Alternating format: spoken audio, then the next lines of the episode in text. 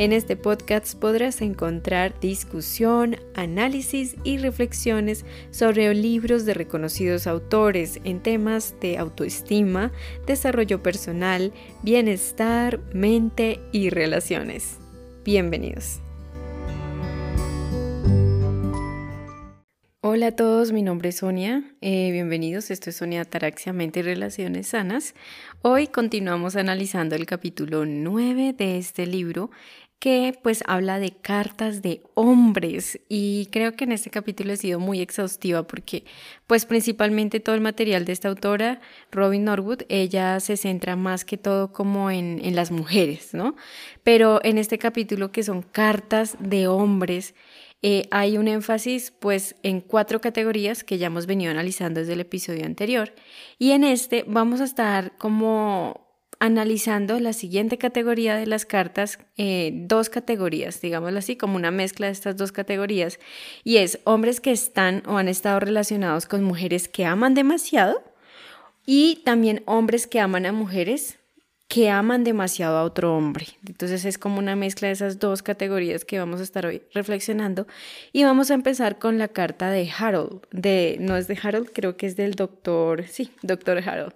Y pues él empieza su historia contando de que él es, él se considera un hombre sano, agradable, un buen tipo, una buena persona y se ha fijado en una pobre mujer que es una mujer que lo que ama demasiado a otro hombre, que ama demasiado a su esposo. Ella está casada con un alcohólico, con un hombre infiel, con un hombre violento, un hombre que la ha maltratado muchísimo, pero entonces él empieza como más bien contando la historia de ella, ¿no? Eh, de que ella pues ha tenido relaciones que han sido muy, muy intermitentes, muy turbulentas, muy tormentosas y pues cuenta hasta el punto cuando ella ya está casada, pero que de nuevo este hombre es otro hombre inaccesible, otro hombre violento, otro hombre que no es el adecuado para ella. Y a medida que avanza la carta, él va detallando cómo empezó su romance con ella, cómo la conoce y básicamente terminan pues eh, compartiendo con ella, pues porque ella es decoradora de interiores y pues la, eh, eh, siguen hablando y entran ya como tal en un romance los dos. Ella le cuenta que, como siempre, ¿no? que está muy mal en su matrimonio, que duermen en camas separadas, mejor dicho, que esos ya están separados, pero lo que falta es divorciarse. Y pues este hombre pues sigue ahí con ella, ¿no? Eh, siguen hablándose como por tres meses todos los días, hasta que llega un punto en que, bueno, ella tiene que ser intervenida quirúrgicamente, eh, dejan de comunicarse, pero empieza a hablar de cómo ella ahora empieza más bien a le comunica que quiere salvar su matrimonio, que lo va a volver a intentar con su esposo. Y él habla mucho sobre cómo ha sido su frustración de ver que esta mujer sigue eligiendo a ese hombre tan inaccesible, un hombre infiel, violento, adicto, mejor dicho, él no lo puede creer, pero que ella sigue ahí. Y pues claramente el doctor la sigue completamente identificando como una mujer que ama demasiado. Obviamente no vamos a negar esa parte, pero pues así llega el punto y de nuevo pues esta persona eh, sigue como manteniendo el contacto con ella hasta que finalmente ya como que después de su cirugía ese esposo vuelve a tratarla muy mal y ella una vez más decide emprender los trámites del divorcio y siempre como que esa relación empezaba a caer y que se van a divorciar, como que este doctor alimentaba cada día más sus ilusiones, sus expectativas, sus esperanzas de estar con ella de que por fin, de que ahora sí, ya por fin ella va a estar para él. Y, y bueno, pues ese hombre ya daba por hecho como su divorcio, cuando finalmente esta mujer no lo hace y de nuevo vuelve detrás de su esposo o pues de ese hombre supremamente abusivo que la maltrata. Y, y pues decide no divorciarse. Para él esto fue como la gota que rebosó la copa y él decide pues dar por terminada esa relación y pues le pide que no le vuelva a hablar, que no le vuelva a escribir, pero vuelve y él le manda otra tarjeta después, como que sigue ese contacto, ¿no? Y cuando Robin Norwood pues le escribe a él para poder pedirle su permiso para publicar su carta, él le responde con otra carta, ¿no? Y finalmente pues eh, él, él asimismo pues le, le habla de que de que finalmente esa mujer nunca dejó a ese esposo, a ese hombre violento, eh, de que sigue ahí con él, de que fue completamente incapaz, mejor dicho que esa mujer es de las que más aman demasiado y que pues si bien para él ha sido muy doloroso, pues ya al haber leído el libro de las mujeres que aman demasiado, para él fue como, como un consuelo para poder aceptar la situación y poder entender un poco mejor, porque finalmente, ¿por qué finalmente esta mujer nunca lo eligió a él? ¿Por qué siguió quedándose con esa otra persona, no?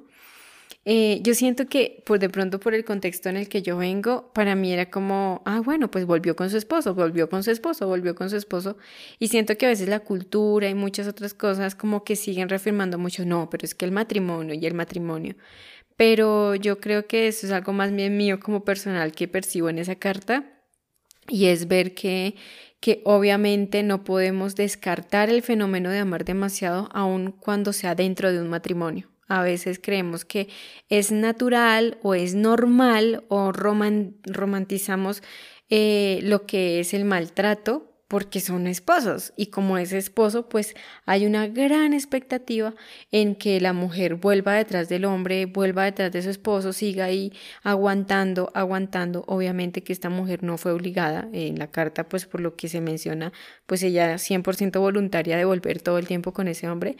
Y sigue ahí, o sea, bueno, en ese momento de la carta yo no sé actualmente estas personas cómo será su vida, pero... Eh, ahí hay cosas que vamos ahora a analizar en cuanto a él, al doctor como hombre, ¿no? Porque pues em, algo que me parece muy chistoso, muy interesante y particular, es que eh, Robin Norwood eh, de alguna manera dice que un hombre que se fija en una mujer que ama demasiado a otro hombre también de alguna manera es un hombre que ama demasiado, es un hombre que igual se está fijando en, en alguien que le refleja eso mismo, ¿no?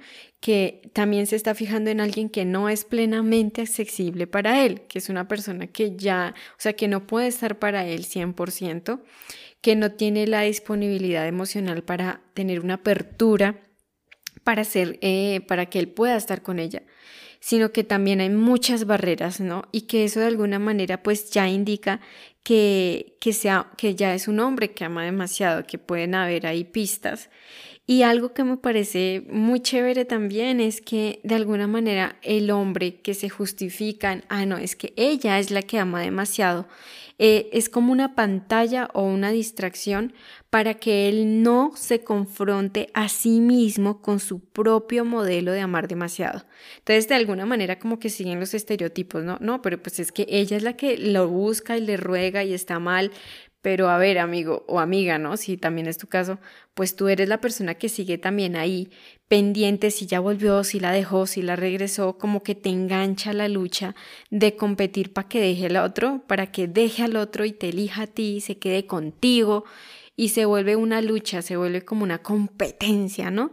Eso es también como una, una cortina de humo, ¿no? En vez de verte a ti mismo, decir, claro, es que ahí está también mi propio patrón de conducta, mi propio patrón de, de relación, es que pues yo también hay que, eh, ¿qué juego yo ahí? Porque el médico, este doctor, es como muy bueno describiendo y analizando cómo es que ella ama demasiado, pero completamente ciego para verse a él mismo y incluso él se identifica literalmente como un hombre sano.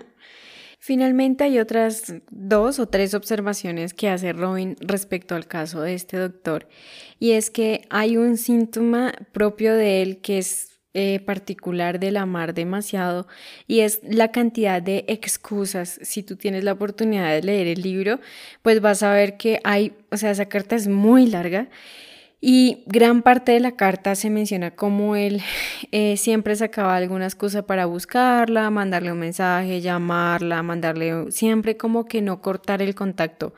No era capaz de permanecer alejado. O sea, yo siento que también habla mucho de la ley del espejo, ¿no?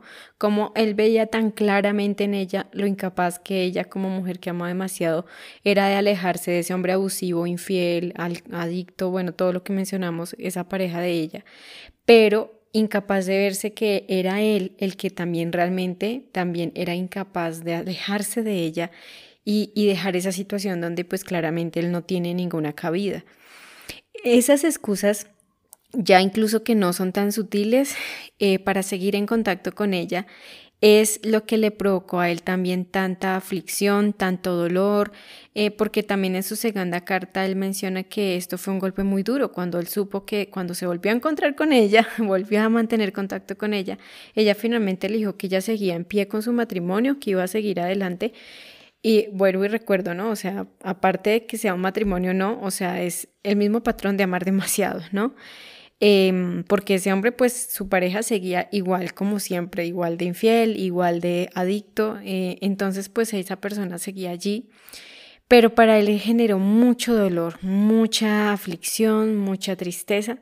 Y pues básicamente eso, ¿no? Él es igual que ella, no tiene la capacidad para dejar el contacto con esa persona que tanto le hace daño. Y finalmente, eh, la otra observación que me parece súper importante también es esa intensa necesidad que tiene ese doctor como de competir o de más bien salvar, salvar constantemente a, a, esa mujer de ese esposo incruel, abusivo, violento, infiel. Entonces él siempre se ve allí como tratando de, ay, déjalo, déjalo, ¿qué haces ahí? Ven conmigo, ven a mis brazos. Entonces me parece eh, interesante porque Finalmente, Robin también asegura que, pues, a no ser de que esta persona esté dispuesta, este médico, bueno, este doctor, este ser humano, esté dispuesto a admitir su parte, cómo él ha estado enganchado en esa situación, de que él vea y se vea a sí mismo cuáles han sido sus patrones de conducta, eh, sus enganches emocionales, su adicción también ahí, su patrón de amar demasiado, pues él va a seguir buscando excusas constantemente para volver a estar en contacto con esta mujer y de nuevo seguir adelante con esa saga que ella dice, esa saga progresiva, que obviamente no, no va a tener como algo muy sano, un final muy agradable, porque él va a seguir enganchado, va a seguir atado para eh, tratar y lograr de que esa mujer deje al otro y se vaya con él también, ¿no? Como esa competencia que hablábamos. Y esos son patrones muy característicos del amar demasiado. Si estás escuchando este episodio por primera vez, pues yo te sugiero que puedas también ver la serie número uno, donde estuvimos hablando también de, del amar demasiado. Eh, ese también lo, lo vimos sobre todo en el canal de YouTube de Sonia Taraxia, lo que es la serie 1 y 2. Allí vas a encontrar muchas más cosas de lo que es el amar demasiado. Y pues este sería el caso también del doctor. Algo que me da eh, pena o vergüenza es de pronto ver como cuando esta mujer, cuando Robin Norwood escribió esos permisos a todas esas personas que les escribieron para que les permitiera publicar esa carta, pues ella a veces es como muy directa, ¿no? Es como, a menos de que usted no vea su caso, usted va a seguir mal y usted es muy inmaduro. y yo siento que me da como pena ajena o me da vergüenza ajena porque digo como, uy, imagínate tú que te piden que publiquen tu carta y como que yo me sentiría súper emocionada, ¿no? Súper contenta. Pero cuando voy a ver, como que la persona escribió cosas que a mí me darían pena que los otros leyeran, ¿no? Pero pues yo siento que todos tenemos cosas en común, eh, luchamos con lo mismo eh, quién no ha sido inmaduro, quién no ha tenido patrones también así de que tenemos que cambiar. Entonces, pues esta carta de este doctor me pareció interesante porque él se creía muy sano, muy recuperado, tratando de salvarla. Y muchas veces hay personas que incluso en nombre de sus propias profesiones, creen que se tienen todo el derecho y tienen la excusa perfecta para justificar lo que hacen, para meterse en la vida de los demás, para controlar, para querer salvar a otros, para sentir que tienen que reparar a toda la humanidad, de que son supervisores de todo el mundo. Entonces yo creo que eso también pues nos puede hacer reflexionar si tal vez en nuestras profesiones, en nuestras ocupaciones o en nuestros trabajos tenemos patrones de amar demasiado o tenemos patrones de relación y de conducta que a veces no están, que tenemos que trabajar, que tenemos que que captar primero nosotros mismos, ¿no? A veces somos tan buenos en mirar al otro y criticar y apuntar el dedo para afuera y juzgar, pero nos quedamos cortos cuando se trata de mirarnos a nosotros mismos y analizar lo que hemos hecho. Finalmente quisiera hablar de la carta de Walt, la cual eh, habla de cómo este hombre está relacionado con una mujer que ama demasiado. Ellos están casados, eh, pero finalmente cuando él decide cambiar, porque bueno, él es una persona que tiene problemas de adicción y él es consciente de que ha hecho mucho daño a su familia, tanto como a su esposa, y él decide esta vez como ese cambio, esa crisis de cambio que se genera y que él realmente quiere buscar ayuda y de hecho creo que la misma Robin lo dice y es como que ese cambio y ese, ese, ese iluminar de la conciencia lo quisieran muchas esposas o muchas parejas de que, sus, de que esos hombres lo tuvieran, de que quisieran cambiar. Y eso está pasando precisamente en la historia de Walt, donde él por una serie de eventos decide tomar conciencia y se da cuenta de que tiene que cambiar o si no esto va a terminar muy mal. Pero lo curioso es que en cuanto él decide empezar a cambiar y decide buscar ayuda, su esposa no responde positivamente a esos cambios, no le gusta y de hecho su relación está peor de lo que estaba antes.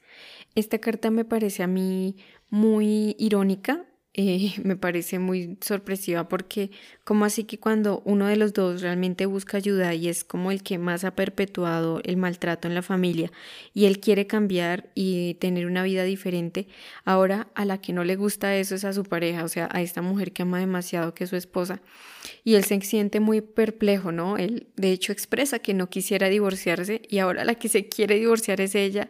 Él dice que él no quiere, que él quiere que los dos puedan curarse, puedan sanar y crecer juntos y también su familia y salvar su familia. Pero en este caso, pues ella es la que no quiere. Ella le ha caído fatal este cambio de él realmente genuino. Y ante ese dilema que puede que muchos de nosotros nos sintamos identificados o lo hayamos visto o lo hayamos vivido, pues Robin Norwood explica que hay algo que se llama el síndrome de violencia. Este síndrome para mí personalmente fue algo difícil de comprender porque es un poco enredado como lo menciona el libro, pero yo por lo que puedo ver es que describe una dinámica muy pendular entre la pareja, donde cada uno eh, juega o desempeña unos roles dentro de esa dinámica. Es como un carrusel, también ella lo define como un carrusel, donde están todo el tiempo girando y girando y girando con la misma cosa y la misma y no salen y pueden estar girando en ese carrusel años, décadas, siglos, por así decirlo. Y yo creo que esto es muy cierto. Personalmente yo lo he visto así en muchas parejas eh, desde que era niña, incluso uno podía notarlo a su alrededor, donde los adultos todo el tiempo estaban atrapados en discusiones constantes y como que nunca había un periodo de paz realmente. Cuando habían reconciliaciones entre la pareja era porque pues era como la antesala a más peleas, como esa calma antes de que caiga un tornado, una tormenta. Y yo creo que eso es algo bastante agotador, eh, sobre todo que desangra mucho a una familia, porque los hijos también quedan atrapados en esa lucha, ¿no? En esa lucha de voluntades entre esos dos padres. Y ahí es donde se explica mucho mejor ese síndrome de la violencia. Básicamente empieza donde eh, la parte eh, maltratada de la relación se cansa y quiere dar por terminado eso. Pero el maltratador siente que va a perder el control sobre, entre comillas, su víctima, entre comillas, la persona que le está maltratando y decide pues dar retirada, obviamente no permitir que eso pase. Y empieza una fase que es como una fase muy dulce, que es como la reconciliación, las promesas, las súplicas, el perdón, las disculpas, las promesas de que van a haber cambios, de que esta vez sí. Y la otra persona que a menudo es una persona que ama demasiado, pues decide cómo aceptar esas disculpas porque siente una especie de control que, que le llene como ese control de que, wow, ahora por fin tengo a este hombre o a esa pareja donde yo quería tenerlo. Por fin me está pidiendo perdón, ahora sí. Y ahora sí va a ser como yo quiero. Y, y, de nuevo ese péndulo se regresa, ¿no? Entonces ahí empiezan a jugar lo que ahora llama Robin Norwood la luna de miel, ¿no? Donde hay disculpas, donde hay reconciliaciones, donde hay promesas, donde empiezan a hacer cambios, donde empiezan a, a, a tener nuevas rutinas, terapias, lo que haya que hacer. Pero luego como que continúan realmente, las cosas no cambian, vuelven los maltratos, vuelven las discusiones, las tensiones constantes, eh, esos silencios, bueno, vuelve otra vez la misma dinámica y otra vez frente a esos cambios vuelve otra oleada más de súplicas, de disculpas, de llamadas desesperadas, de auxilios, de, de todo. Entonces, si nos fijamos bien, ese síndrome es una relación muy intensa, cargada de peleas todo el tiempo, que cada vez, eso lo menciona también en la carta o el libro, el análisis de esta carta, y es que cada episodio de peleas es mucho peor que el anterior. Cada conflicto se agrava más y se agrava más con el tiempo. Y yo puedo dar fe que ese síndrome existe eh, como lo he mencionado, ¿no? Desde muy niña viendo esas cosas donde uno no entiende por qué pasa eso, pero yo creo que a mí este capítulo me ha gustado mucho porque le arroja a uno muchas luces de por qué pasan esas cosas, ¿no? Porque no pueden llevarse dos personas bien, porque realmente se la pasan peleando. Es una relación muy intensa, como lo decía, yo lo comparo a un péndulo donde están o al borde de la ruptura total y cada vez es peor o eh, pendulan de nuevo hacia la luna de miel, hacia que todo esté bien, nos amamos, somos la mejor pareja, pero no hay tranquilidad, siempre es una lucha, una intensidad, una adrenalina, eh, todo el tiempo como las emociones a flor de piel y muchas veces también toda esa focosidad y ese tipo de, demostraciones, también la cultura las romantiza, ¿no? Por ejemplo, es normal que en la cultura pensemos que una relación... Em, eh, una relación así sea como de verdadero amor, ¿no? Donde haya humillación emocional, maltratos, una relación abusiva, ¿Por qué? Porque es normal, porque eso lo podemos trasladar a las siguientes conductas, ¿no? Como ruegos, súplicas, flores, tarjetas, invitaciones, cartas, llamadas telefónicas desesperadas, amenazas de suicidio o asesinato o de divorcio o amenazas de ambas cosas o de todas juntas eh, o amenazas que no están dispuestas a cumplirse. Em, todo eso a no ser de que haya una reconciliación. Entonces, em, son componentes típicos de una relación abusiva, tanto en la fase del noviazgo como en la fase también de esa luna de miel, eh, que puede ser dentro de un matrimonio ya de mucho tiempo o una relación ya establecida durante mucho tiempo, esos estadios, ¿no? Eso se puede confundir con un verdadero amor, ¿no? Sobre todo en el caso de la persona que ama demasiado, en esa necesidad de dominar al otro, como de domarlo, ¿sí?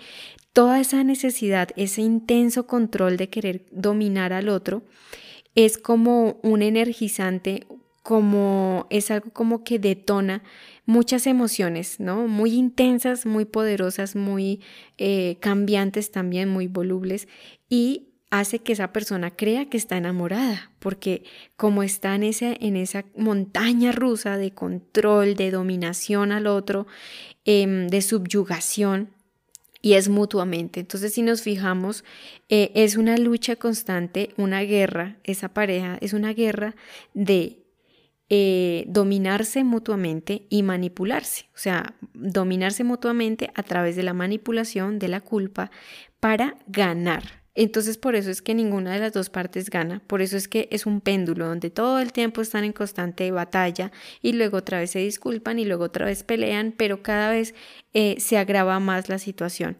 Todo esto eh, para mencionar de que en una relación así no hay capacidad para la intimidad emocional. Y yo creo que eso lo hemos mencionado en muchos episodios y a veces digo, uy, pero ¿qué es esa famosa intimidad emocional, no? Y es eso, es eh, una relación donde hay más tranquilidad, donde las cosas realmente se pueden hablar, donde ya no hay tantas promesas, ¿no? Porque si nos fijamos bien en esa relación de Walt, em, hay muchas promesas y muchas promesas rotas y muchas promesas de cambio. Pero en este caso, cuando las dos personas o uno de los dos quiere bajarse de ese carrusel y realmente sanarse, recuperarse, el otro también puede, eh, puede esperarse esto lo que le pasó a Walt, de que al otro no le guste y de que como ya no tiene esa lucha, pues crea que ya no está enamorada, que ya no quiere seguir porque pues no le parece igual de intrigante la relación.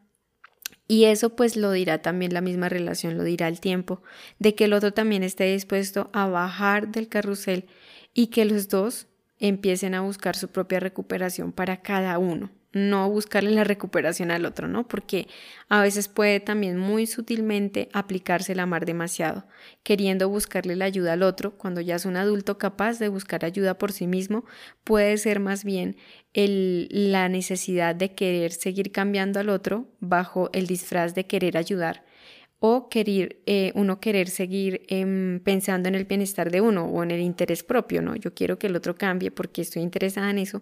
Entonces, a través de eso, pues me disfrazo en querer ayudar al otro. Entonces, es importante que, que eh, haya una sinceridad y algo muy genuino por cada una de las partes.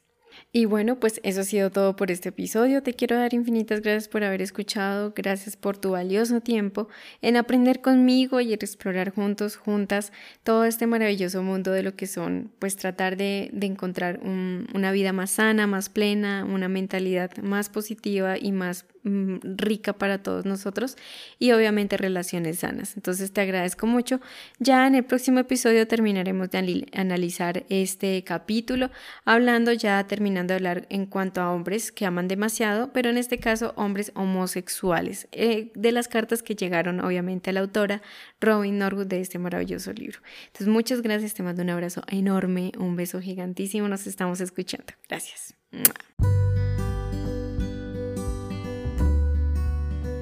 Si te gustaría conocer más, te invito a que te unas a mi podcast y me acompañes a despertar nuestra conciencia.